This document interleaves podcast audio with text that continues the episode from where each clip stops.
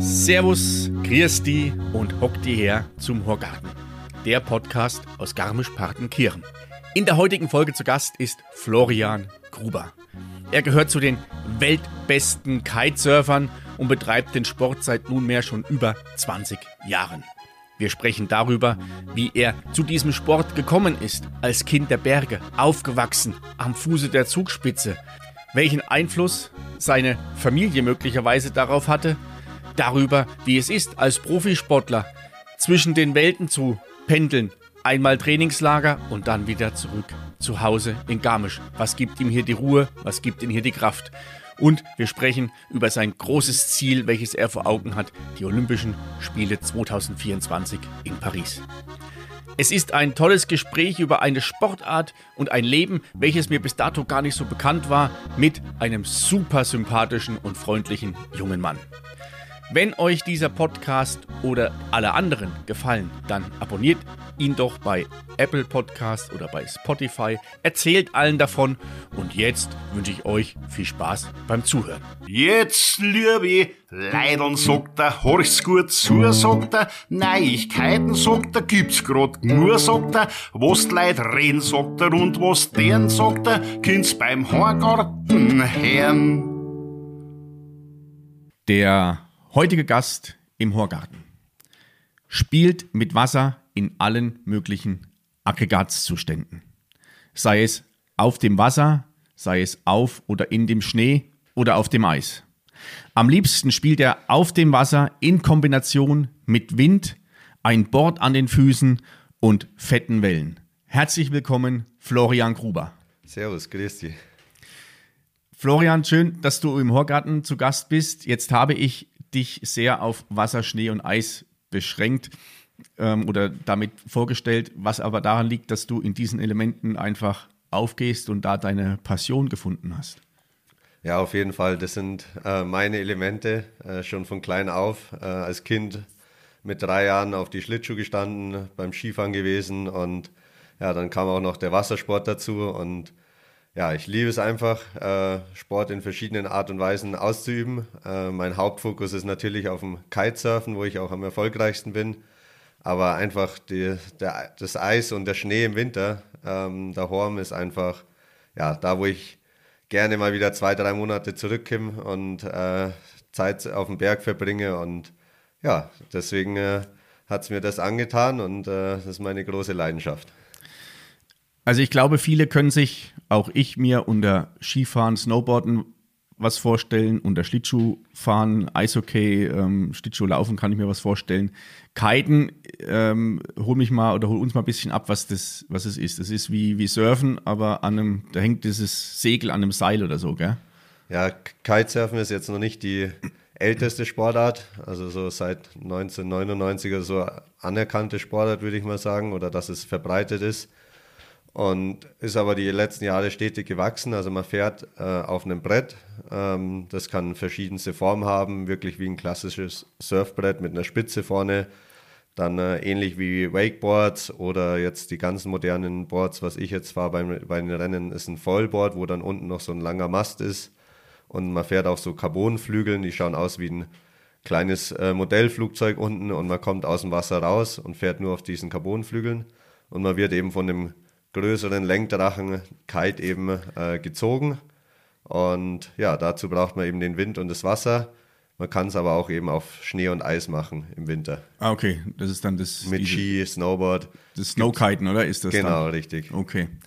Jetzt, wie, wie kommt ein Kind aus den Bergen, also dein, dein Papa hatte eine oder eine der ersten oder größten Snowboardschulen in Garmisch-Partenkirchen. Wie kommt dann jemand wie du, der hier das, das Schnee- oder Ski-Snowboard-Paradies, ähm, ein, Ho eine Hochburg vom, vom Eishockey-Sport. Wie kommt dieser Mensch dann zum, zum Kitesurfen? Ja, äh, definitiv wie bei den meisten Sportlern ist die Familie ein großer Punkt dabei. Äh, ich habe eine sportverrückte Familie, äh, kommen alle aus der Sportindustrie oder äh, haben da früh Fuß gefasst. Äh, mein Vater eben im Snowboarden, äh, war einer der ersten staatlich geprüften Snowboardlehrer. Meine Mama hat ja noch den Edge to Edge in Garmisch, den ältesten Snowboard- und Skate-Shop. Und ja, da, da wird es einem in die Wiege gelegt, würde ich mal sagen. Und ähm, da sind wir schon immer, jeden Urlaub haben wir natürlich irgendwo äh, verbracht. Äh, Im Winter war ich hier auf den Bergen unterwegs und sobald es ein bisschen wärmer wurde, ging es an Weichensee, Kochelsee, Starnberger See oder halt dann nach Spanien oder ja, irgendwo ins Ausland, wo es warm ist und wo man dann uh, surfen kann. Ah, okay. Das ist das, also auch da in, also jetzt nach, was weiß ich, nach Spanien oder ähm, in, nach Frankreich zum Surfen, das ist ja vielen, vielen bekannt. Der Walchensee ist 20, 30 Kilometer von, von Garmisch-Partenkirchen entfernt, so grob Richtung, ähm, grob ja. Richtung, Richtung Aachensee. Also, also ja. Vor der Haustür im Grunde, genauso wie, wie, der, wie der Starnberger See, ähm, liegt er ja auch vor der, vor der Haustür. Ja, also ich glaube zu allen drei Seen, Kochelsee, Weichensee, Starnberger See, da habe ich ja, gute halbe Stunde überall hin. Ähm, deswegen Fahrzeit ist ziemlich entspannt und man kann einfach auch spontan trainieren gehen, wenn, wenn der Wind einfach passt, weil wir sind vom Wind abhängig. Aber ja, und der Weichensee ist natürlich die bayerische Karibik, sagen wir immer. Also ähm, ich glaube, mehr Spaß am Training habe ich fast nirgendwo wie am Weichensee, weil das Wasser ist einfach so schön blau, du hast die Bergkulisse im Hintergrund und ja, irgendwie habe ich da die größte Freude und da kann ich am meisten Zeit äh, auf dem Wasser verbringen, ohne dass mir das Training zu langweilig wird. Du hast ja deine, deine Heimat ja auch im Grunde permanent vor Augen. Genau, also man ist einfach daheim bei der, bei der Familie, äh, Freundin und ja, einfach, dass man dann Zeit mit denen verbringen kann und dann das mit dem Training kombinieren kann, ist halt einfach schön. Und ja, also keine Ahnung, da genieße ich es richtig. Äh, also natürlich ist es ein Riesenprivileg, dass man sein Hobby irgendwann zum Beruf machen konnte ähm, und es noch hoffentlich noch ein paar Jährchen geht und dann, ähm, ja, solange das geht, genieße ich das, aber wenn man das jetzt schon verbinden kann, dass man daheim ist und äh, nicht ganz Zeit in der Weltgeschichte rumtingeln muss, dann ist das natürlich super. Also das, das Hobby zum Beruf machen, das hört sich oftmals immer so romantisch an. Bei dir ist es ja der Fall, du hast vor 20 Jahren etwa angefangen mit dem, mit dem Surfen und dann weiterführend mit dem, mit dem Kiten. Also das ist ja schon ein sehr ambitioniertes Hobby. Du warst wahrscheinlich auch, ähm, weil du sagst, dass es so eine recht junge Sportart ist, dann äh, zur, zur richtigen Zeit, ähm, gerade da, als es richtig hochkam und du hast die ganze Entwicklung des Materials des Sports irgendwie mitgemacht und möglicherweise auch mitgeprägt, dass du jetzt da so dich, dich auch hast richtig reinbringen können. Und auch damit Unterstützung der sportverrückten Familie, die dann sagt, alles klar, mein Sohn, dann legen wir los. Ja, auf jeden Fall. Also ähm, ich bin da richtig reingewachsen in die Sportart Kitesurfen. Ähm, ich glaube, vor mir haben es nicht viele gemacht in Deutschland. Also mein Vater war gleich direkt einer der ersten, 99 rum, war aber auch davor schon viel am Windsurfen, äh, war auch immer seine große Leidenschaft. Und dann, ich habe 2001 das erste Mal am Strand mit dem Kite geübt und seit 2002 äh, bin ich dann auf dem Wasser unterwegs gewesen. War aber auch erst mehr beim Windsurfen aktiv, bin da auch so kleinere Wettkämpfe mitgefahren, aber irgendwie war ich dann beim ersten Kite-Wettkampf gleich ganz okay mit dabei und dann haben wir gesagt, okay, wir verfolgen das mal ein bisschen und dann hat sich das so seit 2005, glaube ich, fahre ich Wettkämpfe mit äh, dann ergeben. Und ähm, wie du schon gesagt hast, äh, dass ich da jeden Entwicklungsschritt mitgemacht habe. In der Kite-Szene bei den äh, Racern bin ich jetzt einer der ältesten meistens. In den Top 10 ist mein Jahrgang der älteste, schon seit drei Jahren, glaube ich, mindestens. Okay. Also, und ich werde dann immer so ein bisschen als Opa des, der Kiter oder als äh, Veteran immer bezeichnet, als Spaß, weil natürlich einfach so viele Junge nachkommen. Und das sind einfach schon die 16-, 17-Jährigen, die sind da einfach schon so gut inzwischen. Da ist einfach keine Blockade im Kopf, wenn du da mit 70, 80 Sachen übers Wasser fährst und wenn du da mal stürzt, äh, hat man schon mal die eine oder andere Gehirnerschütterung. Oh, krass. Um das jetzt nochmal ins rechte Bild zu rücken, also wenn du als Veteran oder Kite-Opa bezeichnet wirst, ähm, du bist zum heutigen Zeitpunkt 28 Jahre alt. Also das hat mit damit noch lange nichts zu tun. Bloß das zeigt ja auch die, die brutale Entwicklung in dem, in dem Sport, wie, ähm, ja, das, wie du sagst, dass jetzt wahrscheinlich auch die, das ganze Material einfacher geworden ist. Du hattest erzählt, dass mit diesen Foils genau. es möglich ist, dass du bei geringeren Windgeschwindigkeiten schon im Prinzip fahren kannst, was ja wahrscheinlich zu deiner Anfangszeit un undenkbar gewesen ist. Da hast du immer guten Wind gebraucht, damit du überhaupt erstmal das Brett ähm, richtig losbringst. Ja, also früher, wo ich angefangen habe, da habe ich sicher mindestens immer drei bis vier Windstärken gebraucht, auch wenn ich ziemlich leicht war als kleiner Bub. Ähm, aber jetzt hat inzwischen reichten gute ein bis zwei Windstärken aus. Also so in Knoten sagen, messen wir immer so fünf Knoten Wind. Ähm, und ja, also der Sport, also wie in allen Sportarten natürlich, bei die Ski gab es über die letzten Jahre eine Entwicklung äh, beim, beim Formel 1 Auto, wenn man das anschaut. Und so ist es, glaube ich, in jeder Sportart, dass sich einfach mit der Zeit äh, die Technik, äh, die, die Limits werden immer weiter nach außen gelegt, äh, dass man einfach einen größeren Einsatzbereich hat. Und das ist natürlich ja, beim Kiten das Gleiche. Und es ist halt einfach schön, dass ich da alle Entwicklungsschritte mitmachen konnte. Und deswegen bin ich auch bei meinen Sponsoren viel in der Entwicklungsarbeit mit dabei als Testfahrer. Okay. Und ähm, ja, bin da oft äh, integriert, ganz eng mit den Designern. Und das macht mir aber auch Spaß. Das ist dann wirklich, wo ich sage, okay, da kann ich mein Know-how mit einbringen. Und dann ist es schön, wenn man die Kites auf dem Wasser sieht und sagt, okay, da hat man auch sein Feedback dazu gegeben. Das ist jetzt schon ein gutes Stichwort ähm, mit, mit den Sponsoren. Du hast ja mit acht Jahren das erste Mal auf dem, auf dem Kite gestanden, hast, hast dann deine ersten Wettkämpfe gemacht und irgendwann kam ja der Punkt, an dem du oder die, die Familie ihr entscheiden musstet oder entschieden habt, okay, wenn da jetzt, da ist Potenzial da, wir gehen aufs nächste Level. Also wir gehen in den, in Richtung des professionellen Sports. Ja, also zu Beginn war es natürlich wirklich eine Eigeninitiative von meinem Vater, der äh, Wohnmobile gepackt hat und wir sind um die ganze Welt getingelt ähm, und haben geschaut, dass wir zu den Wettkämpfen kommen. Äh, die Mama war immer so, die mich daheim am meisten unterstützt hat, die geschaut hat, dass das Ra der Rahmen außenrum gut passt.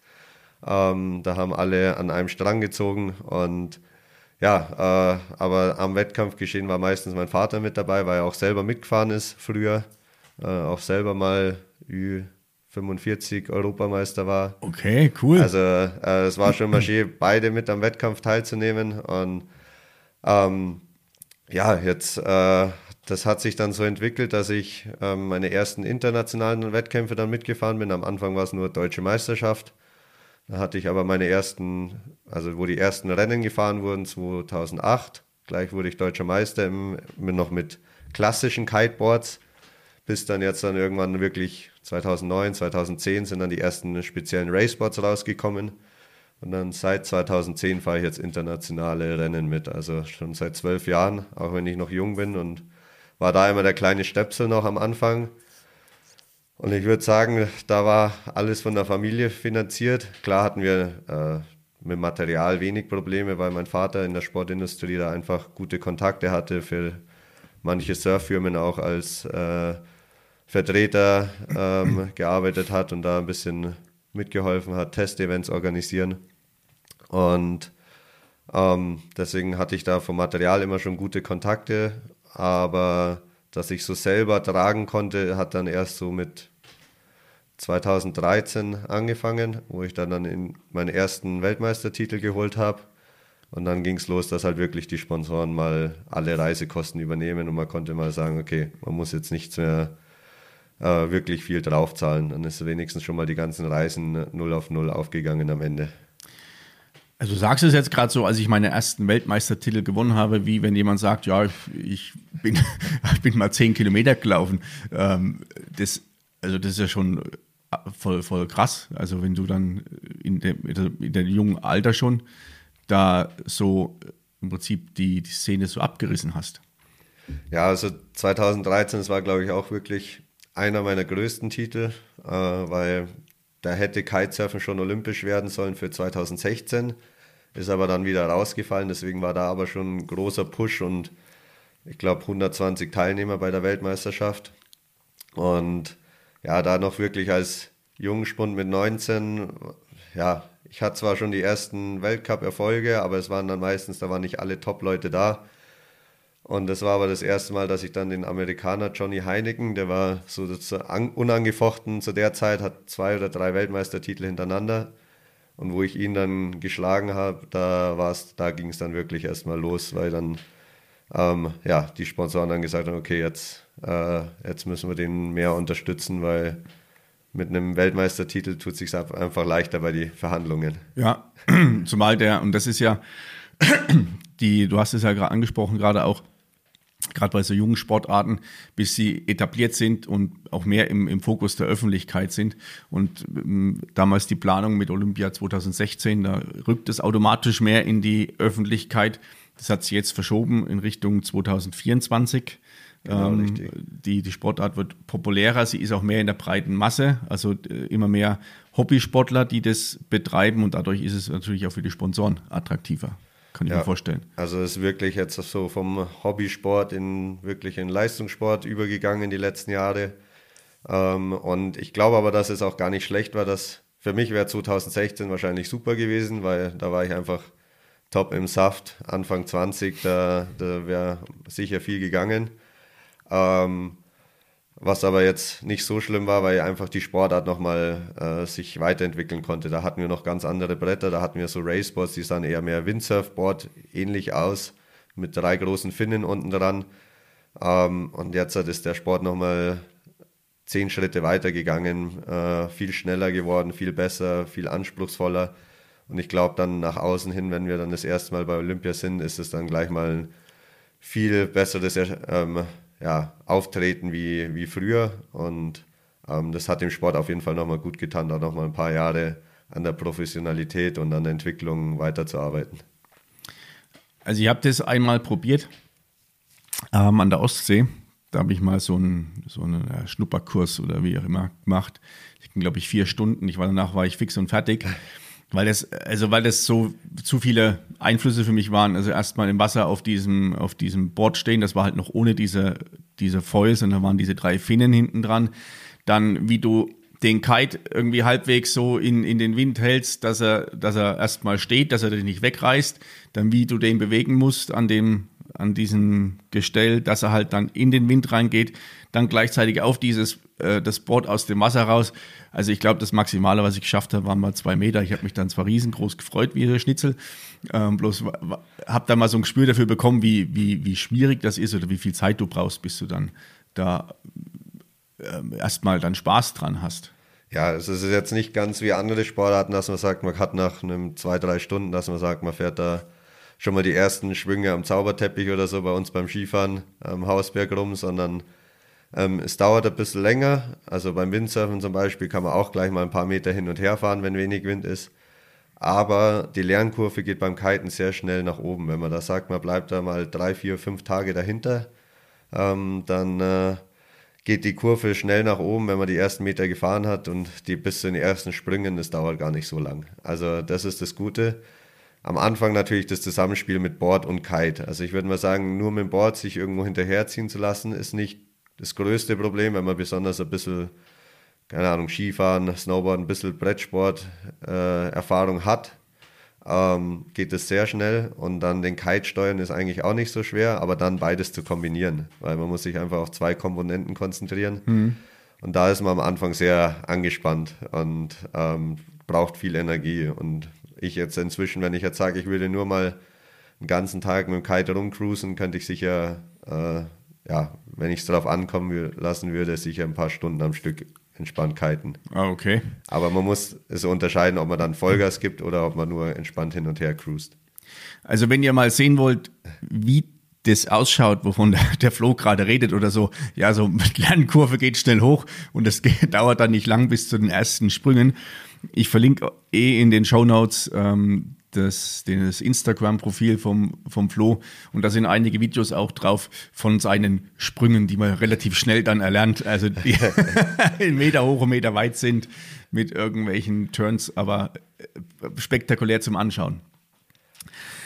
Ähm, wir haben uns, hatten uns in der Vorbesprechung ähm, ein Stück weit unterhalten, Flo, und hast du erzählt, dass du im Jahr so 40, 50.000 Kilometer mit deinem äh, Bus unterwegs bist, um zu den ähm, ja, europäischen Wettkämpfen zu fahren.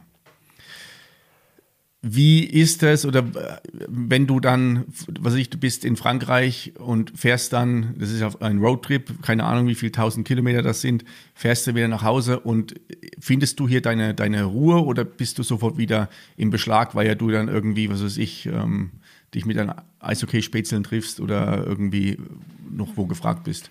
Ähm, ja, also ich bin eigentlich viel im VW-Bus unterwegs, äh, habe auch das Glück, dass ich jetzt äh, seit dreieinhalb Jahren äh, gesponsert werde von VW, was natürlich das Leben erleichtert, wenn man immer einen schönen neuen Bus hat.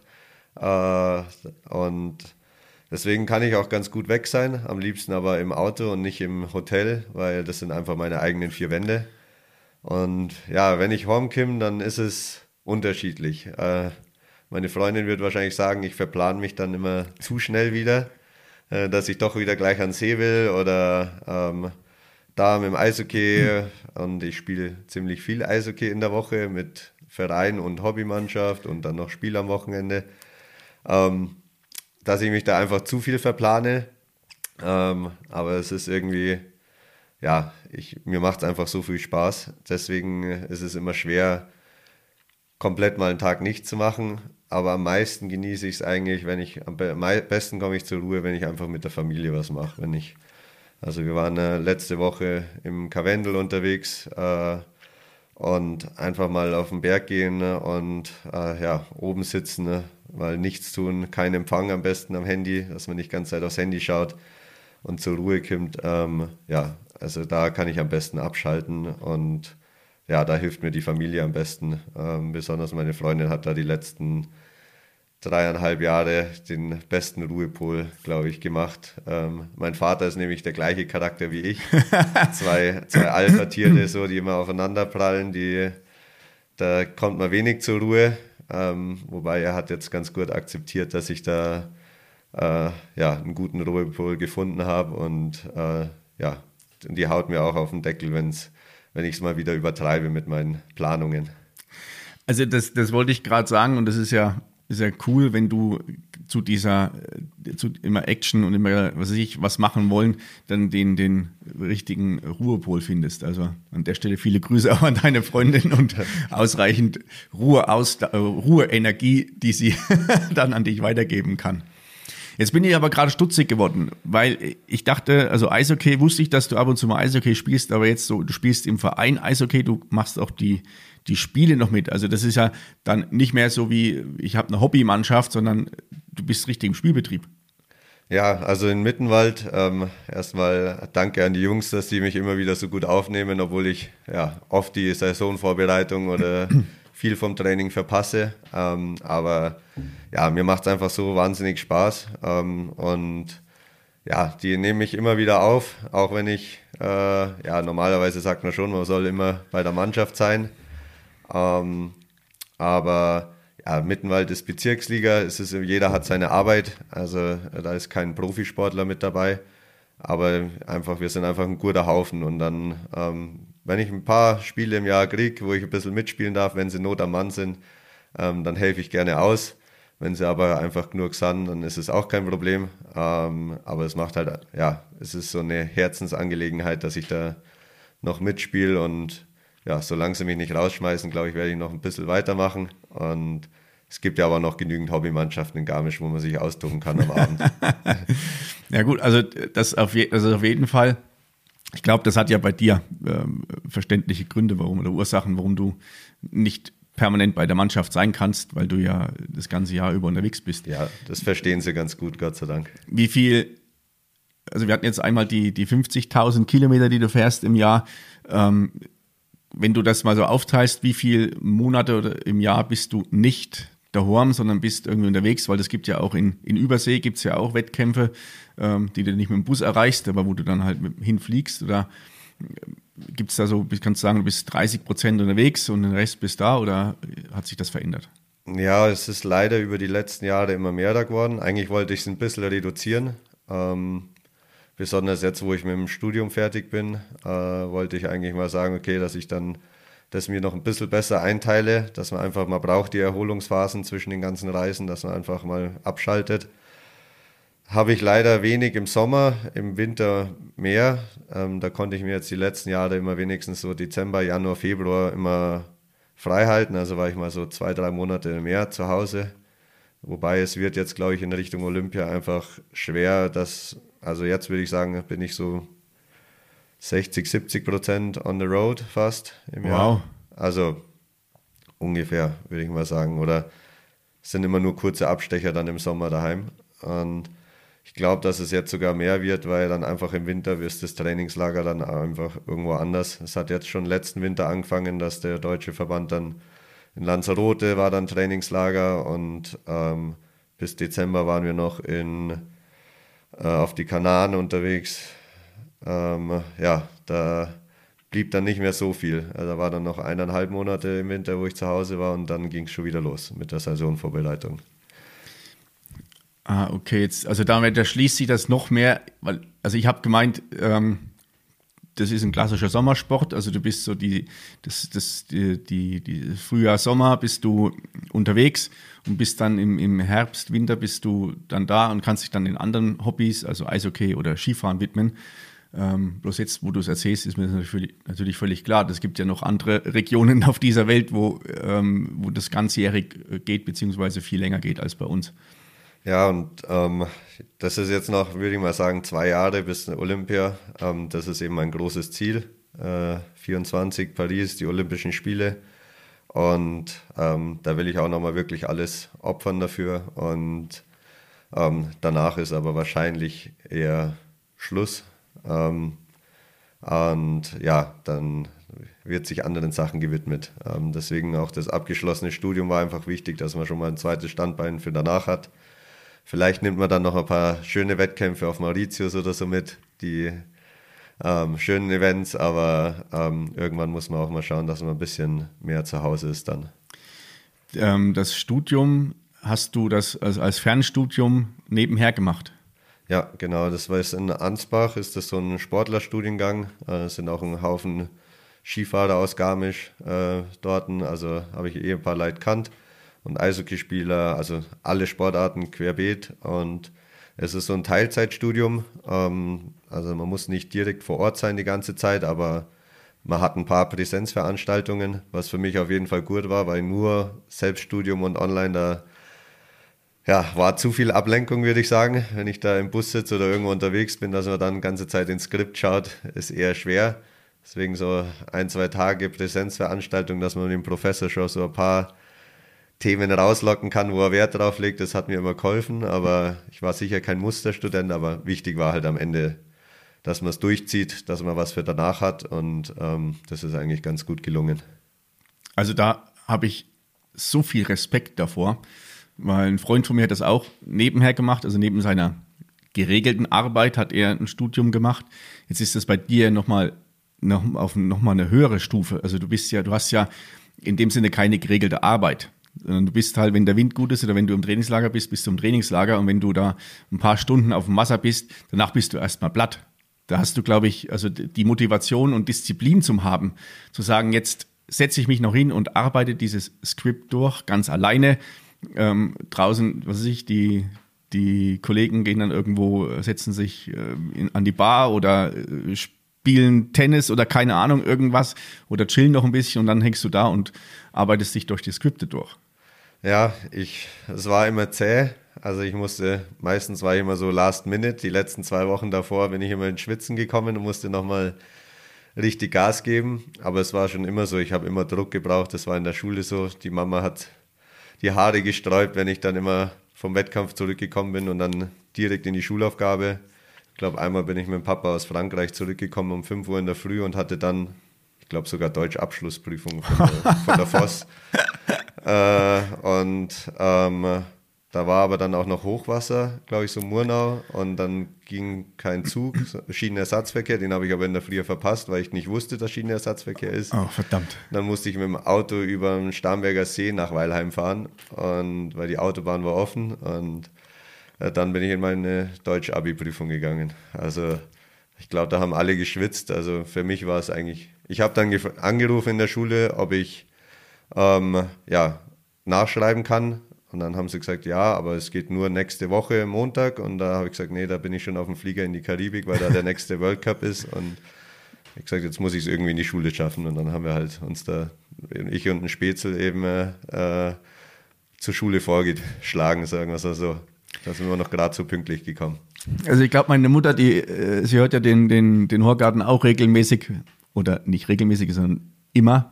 Und sie wird da, glaube ich, einige Parallelen zu mir auch ziehen können, so von dem, so den Druck gebraucht und ähm, am Ende hat es dann alles geklappt. Also von daher, weil du sagst, du bist kein Musterstudent gewesen. Wer sagt denn, was ein Musterstudent ist? Ist es die Regelstudienzeit oder ist es ein erfolgreicher Abschluss? Und das ist ja, glaube ich, glaube ich, wichtig. Genau, das war bei mir auf jeden Fall das Wichtigste, einfach, dass man das durchzieht, nicht abbricht und ähm, ja, ich sage auch so, es gab viele Fächer, die einfach super interessant waren, wo man viel dazugelernt hat. Es gab aber auch trockene Sachen, wo man sich wenig motivieren kann. Aber es ist bei jedem so. Jeder Schüler, Student hat es, glaube ich. Und ähm, ich glaube, wichtig ist einfach, dass man dranbleibt. Und das ist halt auch der Sportlergeist, dass man nicht aufgibt und sagt, okay, man macht es einfach, man zieht es durch am Ende. Was hast du dann studiert? Äh, International Management. Ah, okay. Also das passt ja auch ganz gut zu deinem naturell viel unterwegs. Hilft und, mir ganz gut ja. auf jeden Fall auch inzwischen. Äh, also so meine ganzen Sponsorensachen mache ich alles selber. Ähm, und ja, also es hat mir auf jeden Fall weitergeholfen, äh, wie man da ein bisschen rangeht. Und ja, jetzt kann ich beruhigt noch zwei Jahre Gas geben und äh, bin aber dann halt abgesichert und das ist schon mal ganz gut im Hinterkopf zu haben. Also auf jeden Fall, auf jeden Fall. Und es ist gut, also ich finde es nochmal, kann nur sagen, ich habe absolut Respekt davor, das nebenher ähm, zu machen und auch diese, ja im Grunde schon diesen, diesen Weitblick zu haben, weil ja ähm, gerade den, den, den, den Sportlern, die so die Surfer, Surfer äh, in der Surferriege sind, denen wird ja oftmals so unterstellt oder ist ein, ein Bild, was da so in der Öffentlichkeit existiert, so lass es fair und mal schauen, was heute, ähm, was heute passiert und morgen ist mir völlig wurscht. Das ist ja im Grunde nicht der Fall, sondern das ist ja ganz wichtig, dass du dich ja schon auch für die Zukunft dann, dann aufstellst. Auf jeden Fall. Also früher war sicher das Bild so und das war, hat auch ein bisschen gestimmt, dass die Surfer einfach am Strand waren, locker, easy, ähm, hang loose und äh, aber inzwischen halt besonders auch der, der Sport hat sich so weit entwickelt, dass man sagt, da geht es nicht mehr. Also da muss einfach äh, 100% Professionalität sein. Äh, es gibt Trainer, jeder bereitet sich im Winter vor. Ich habe auch extra in Garmisch, äh, habe ich das Glück, dass ich am Olympiastützpunkt von die Skifahrer trainieren darf, dass es da eine Kooperation gibt ähm, und dass ich da mit meinem Privattrainer rein darf. Und ja, also es hat sich viel geändert ähm, und ja, aber es ist auch gut so. Ich glaube, jeder Sport muss sich weiterentwickeln und äh, ja, und ich habe mich da auf jeden Fall wiedergefunden und habe jetzt da richtig Bock darauf, noch zwei Jahre Gas zu geben. Na, wir hatten uns ja vorhin auch ein Stück weit äh, noch ein bisschen unterhalten vor, vorab. Und du hattest ja auch erzählt, was jetzt gerade so die neuesten Erkenntnisse sind. Also als es in der Vergangenheit war, du sollst relativ leicht sein, damit du, ähm, damit das Board und, und du, das, das, das Systemgewicht ähm, nicht zu hoch ist hast du ja vorhin erzählt, es geht ja in die, jetzt in die andere Richtung. Also eher mehr Gewicht. Du hast es mit dem Alpinskifahrer verglichen, die ja auch eine, eine viel Muskelmasse mitbringen, um halt dann auch die Hangabtriebskraft äh, sich zunutze zu machen. Und so äh, in ähnlicher Weise funktioniert es ja bei, bei dir auch, oder? Genau, richtig. Also ich vergleiche es immer gern mit die, mit die Abfahrer beim Skifahren. Ähm, wenn man die am Start sieht, das sind halt, äh, die sind durchtrainiert, haben dann noch eine kleine Polsterung obendrauf, würde ich sagen, äh, einfach weil Masse schiebt. Und ähnlich ist es jetzt beim Kiten auch geworden, dass einfach äh, je mehr Flächenlast ich auf den Kite und auf das Foil bringe ähm, und mehr übertragen kann vom Kite aufs Board, äh, desto schneller bin ich. Und ähm, ja, ich würde mal sagen, bei meinem ersten Weltmeistertitel hatte ich, da waren aber noch andere Boards, da war wirklich das Gleiten wichtig bei wenig Wind, war ich 72 Kilo und jetzt bin ich äh, knapp 90 oder um die 90 rum. Ähm, äh, ja, da hat sich schon viel geändert und ich war früher eigentlich eher einer der schmächtigsten, auch beim Eishockey und Skifahren am Ende vom Jahr geboren, immer einer der kleinsten. Ähm, äh, ja, aber bis jetzt geht es ganz gut. Also ich habe es leicht, das Gewicht rauf oder runter zu schrauben mit ein bisschen geregeltem Essen und ähm, dann ein bisschen Training dazu. Also ich kann das ganz gut kombinieren. Ähm, und ja, mal schauen, wo es hingeht für Olympia. Also jetzt zur Zeit sagt man eben so um die 90 plus ist auf jeden Fall ein gutes Gewicht. Aber ja, mal schauen, wie, wie weit ich es hochschraube oder äh, wie ich es mache. Was, was mir gerade einfällt, ist, wir reden die ganze Zeit übers, übers Kiten, übers Kiten, übers Kiten. Jetzt habe ich noch gar keine Vorstellung davon, wie wie, wie, also wie ist so ein Wettkampf aufgebaut? Geht es da, wer als schnellstes von A nach B kommt oder sind das irgendwelche Runden, die du fährst, eine bestimmte Rundenanzahl? Also beim, beim Kite Racen ähm, ist es so, dass du wie beim Segeln einen ähm, Kurs hast, der im Wasser liegt und Massenstart ist. Also so 20, 25 Leute starten gleichzeitig über die Startlinie und dann muss man gegen den Wind hochkreuzen. Also da liegt eine Boje, um die rumfahren, dann vom Wind weg, wieder hoch, wieder runter und dann durchs Ziel. Und dann der Erste, der über die Ziellinie fährt, gewinnt. Ähm, und dann gibt es aber mehrere Durchgänge und dann werden die Punkte, der Erste kriegt einen Punkt, der Zweite zwei und dann werden die addiert. Ähm, und bei größeren Wettkämpfen gibt es da eben eine Qualifikationsserie zwei Tage. Dann qualifizieren sich die ersten 25, 30 für die Goldfleet nennt man das, dass dann die nur noch die Top 30 fahren, zwei Tage und wenn da dann die Top 10 fahren dann am Ende die Medaillen aus.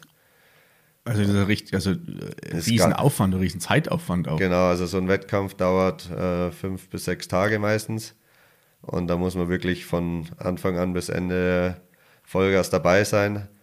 Ähm, und ja, also da darf einem nicht die Kraft ausgehen. Ähm, Deswegen ist auch wirklich das Grundlagentraining wichtig und ähm, das, das wird sicher auch noch wichtiger in, in, der Zukunft, dass man sagt, einfach mal ist jeden Wettkampftag bei 100 Prozent. Also man kann da nicht am zweiten, dritten Tag einbrechen, weil dann wird es einfach nichts. Das ist, also das stelle ich mir als riesen Herausforderung auch vor, dass du über fünf, sechs Tage die, die Anspannung hochhältst, zu den entscheidenden Momenten den Fokus hast und auch dann, ja, ich will nicht sagen, das Messer zwischen den Zähnen hast, aber dass du dann auf dem Punkt dann also wirklich zu 100 Prozent da bist. Da habe ich Gott sei Dank das Glück, dass ich, äh, ja, ich würde mal vorsichtig für, ähm, ja, formulieren, dass ich aber mental einfach da ziemlich gut bin, dass ich am Finaltag einfach nochmal 20 Prozent drauflegen kann. Ähm, da nehme ich mir halt einfach immer, man sagt so immer, Mentalcoach im, im Sport ist super wichtig. Ähm, brauchen auch viele, auf jeden Fall. Ähm, vielleicht werde ich mir das auch mal Richtung Olympia dann äh, dazuziehen, aber was ich jetzt die letzten Jahre gemerkt habe, Finaltag ist mein Tag. Also meistens geht es eher Plätze nach vorne wie nach hinten. Okay, cool. Und äh, bei den World Beach Games ähm, vor drei Jahren war es jetzt, zweieinhalb Jahren, da war dann am Finaltag war ich auf Platz zwei und musste aber dann zwei Rennen hintereinander gewinnen um Erster noch zu werden. Und ja, da habe ich, glaube ich, meine zwei besten Rennen abgeliefert, weil ich mit dem Druck am besten umgehen konnte. Und habe da dann die Goldmedaille gewonnen, was sicher nicht meine beste Saison war. Also ich war immer so konstant in die Top 10, auch mal um die Top 5 rum, aber ja, da wusste ich irgendwie am letzten Tag, okay, das, das Ding hole ich mir heute und ich habe es irgendwie gemerkt und ähm, ja, das liegt mir halt einfach und ich glaube, das wird in Zukunft auch noch richtig wichtig im äh, Hinblick auf Olympia. Wenn man Medaillen holen will, dann ja, muss man da einfach ruhig bleiben und nochmal richtig einen draufsetzen. Und eher muss ich noch daran üben, dass ich die ersten zwei Tage in der Qualifying Series besser fahre. Da fehlt wieder der Druck wie, wie in der Schule schon. ähm, ich kriege auch schon immer einen Anschiss äh, von meiner Freundin, die sagt, jetzt reiß dir doch mal den Arsch von Anfang an auf. Ähm, Mache ich auch, ich gebe da alles, aber es ist irgendwie, ja, es fehlt immer noch ein bisschen was. Wobei, da arbeite ich gerade dran, dass ich da wirklich von Tag 1 äh, 100% dabei bin und es wurde auch jetzt schon wieder besser. Ähm, ja, aber da hat jeder so seine Schwächen und Stärken, wo er dran arbeiten muss und ähm, besonders bei so einem langen Wettkampf halt halt jeder irgendwo mal einen Durchhänger und das muss man minimieren, das Risiko und schauen, dass man dann am Ende einfach immer bei 100 Prozent ist. Das ist schon echt abgefahren, wie viel, also wie viele kleine Rädchen es da zu, zu drehen äh, gilt, um halt dann auch auf Dauer dann so die, ja, die Leistung bringen zu können. Du hast ja gerade gesagt, vielleicht überlegst, also vielleicht nimmst du dir mal einen Mentalcoach. Da fällt mir gerade ein, die Kaya Schöpf war ja auch schon im Horgarten zu Gast und sie betreut ja auch die, die Freestyle-Skifahrer ähm, in, in dem Bereich. Vielleicht hast du da Vielleicht die, die richtige Ansprechpartnerin. Ja, ich, ich versuche mir bloß immer den Marcel Hirscher als Vorbild zu nehmen. Der war halt einfach unangefochten und wenn du da, er hat, glaube ich, selber mal ausgesagt, so, warum er einen Mentalcoach braucht, weil noch nie jemand, glaube ich, oder halt so oft wie er am Start oben steht, als wenn er Erster ist, muss er es runterhauen und Erster bleiben. Wenn er nicht Erster ist, hat jeder erwartet, dass er sich den noch holt, den Sieg. Ja. Und alles aufholt von hinten. Und keine Ahnung, ich nehme mir das dann immer so als Vorbild und äh, versuche dann so ein bisschen selber so meinen Kopf einfach klar äh, zu bringen und sagen so, hey, das musst du halt einfach schaffen. Und dann, ähm, ich glaube, da kann man sich, muss man sich einfach auch selber und ehrlich analysieren, teilweise, wo es einfach fehlt oder wo, wo man noch an den Stellschrauben, wo du gesagt hast, weil es einfach so viele gibt. Das Material, mental, körperlich. Und ähm, ja, da will ich einfach auch selber besser werden, dass ich mich da am besten einschätzen kann und ähm, da auch in Hinsicht dann auf die nächsten zwei Jahre äh, gute Entscheidungen treffe. Man kann natürlich auch mal in einem falschen Rad drehen, aber dann muss man es erkennen und dann versuchen, so schnell wie möglich wieder besser hinzudrehen. Ja, da steht ja noch einiges bevor. Das ist echt eine, wünsche ich, also dafür wünsche ich schon mal viel, viel Erfolg und, Danke. und alles Gute. Jetzt reden wir die ganze, äh, haben wir ja über die absolute Weltklasse gesprochen beim, beim Kiten. Jetzt, ähm, ich habe dir erzählt, ich hatte das einmal probiert und umso länger wir uns unterhalten, hätte ich auch mal wieder Lust, das zu machen und vielleicht gibt es auch Menschen, die uns zuhören, Hast du irgendeine Empfehlung für Sie oder einen Tipp, sagen, wenn jetzt einer anfangen will, was, was hat er zu beachten oder gibt es irgendwelche ja, wichtigen Dinge, die, die zu berücksichtigen sind, um also, anzufangen? Ja, beim Kiten ist es so wirklich, dass man sagt, man kauft sich einfach mal so ein Kite und probiert es aus. Es ist immer nicht zu empfehlen, weil ja, es ist doch nicht ganz so leicht und es kann schnell was passieren. Ähm, deswegen ist auf jeden Fall empfehlenswert, eine Kiteschule zu nehmen. Ähm, mal wirklich für drei, vier, fünf Tage, ähm, damit es aber auch Sinn macht. Also ich habe selber eine Kiteschule am Brombachsee mit meinem Vater zusammen, wo ich zurzeit aber wenig aktiv bin, aber deswegen äh, kenne ich das ganz gut. Ähm, was halt auch wichtig ist, dass man ein gutes Revier nimmt. Ähm, also es gibt halt äh, zum Beispiel Holland, Eiselmeer, wo ich meine ersten Meter gefahren bin. Es ist stehtief, da kann man bis zur Hüfte im Wasser stehen. Ähm, da kann man halt dann auch gut mit dem Kite und mit dem Board hantieren und äh, da kann auch der Lehrer dann oftmals mal ein bisschen abwesend sein und sich auf einen anderen Schüler mhm. konzentrieren und man kann halt selber viel rumprobieren. Also die Revierwahl ist da einfach sehr wichtig ähm, und dann äh, äh lernt man das eigentlich sehr schnell. Und was vielleicht noch zu empfehlen wäre, für, besonders für die Zuhörer aus der Region bei uns, fast jeder kann Skifahren oder Snowboarden.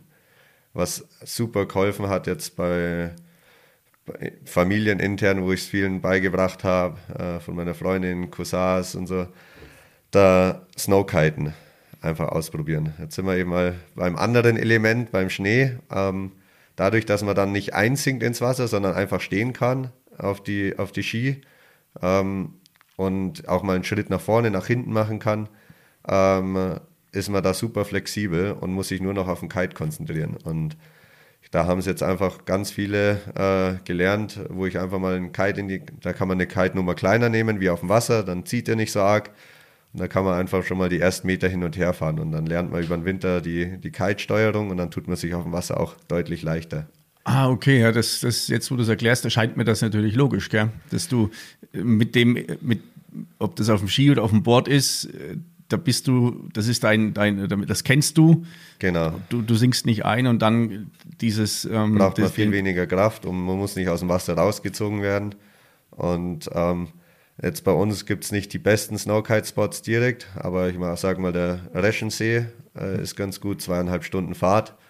Und da gibt es auch einen Haufen Snowkite-Schulen und dann, da hat man es dann ziemlich schnell raus. Also da reicht fast ein Tag, wenn man dann einen Snowkite-Kurs macht und dann kann man da auch schon selber rumhantieren, äh, weil es halt einfach deutlich leichter ist. Aber es ist halt einfach ein Tag eine Schule, dass man die Sicherheitssysteme kennt, dass man die grundlegenden Sachen kennt, damit nichts passiert. Ähm, ist einfach zu empfehlen. Also die Selbstversuche, da sehe ich oft mal welche irgendwo rausschwimmen oder der Kite liegt im Baum oder also ähm, ja, außer man hat einen richtig guten Spätzle, der auch richtig gut fährt und sich auskennt, ähm, dann äh, kann man es vielleicht so machen über, über Freund, aber sonst ähm, eher, eher nicht. Ist es wichtiger, sich einen Profi zur Seite zu holen, genau. um dann auch du kannst am Anfang relativ viel falsch machen, auch wenn dann die, einmal die, die falsche Technik sich irgendwie im, im Hirn eingebrannt hat, ist es schwierig, genau, das wieder rauszubringen. 2002 ist die deutsche Meisterin im Kitesurfen auch gestorben.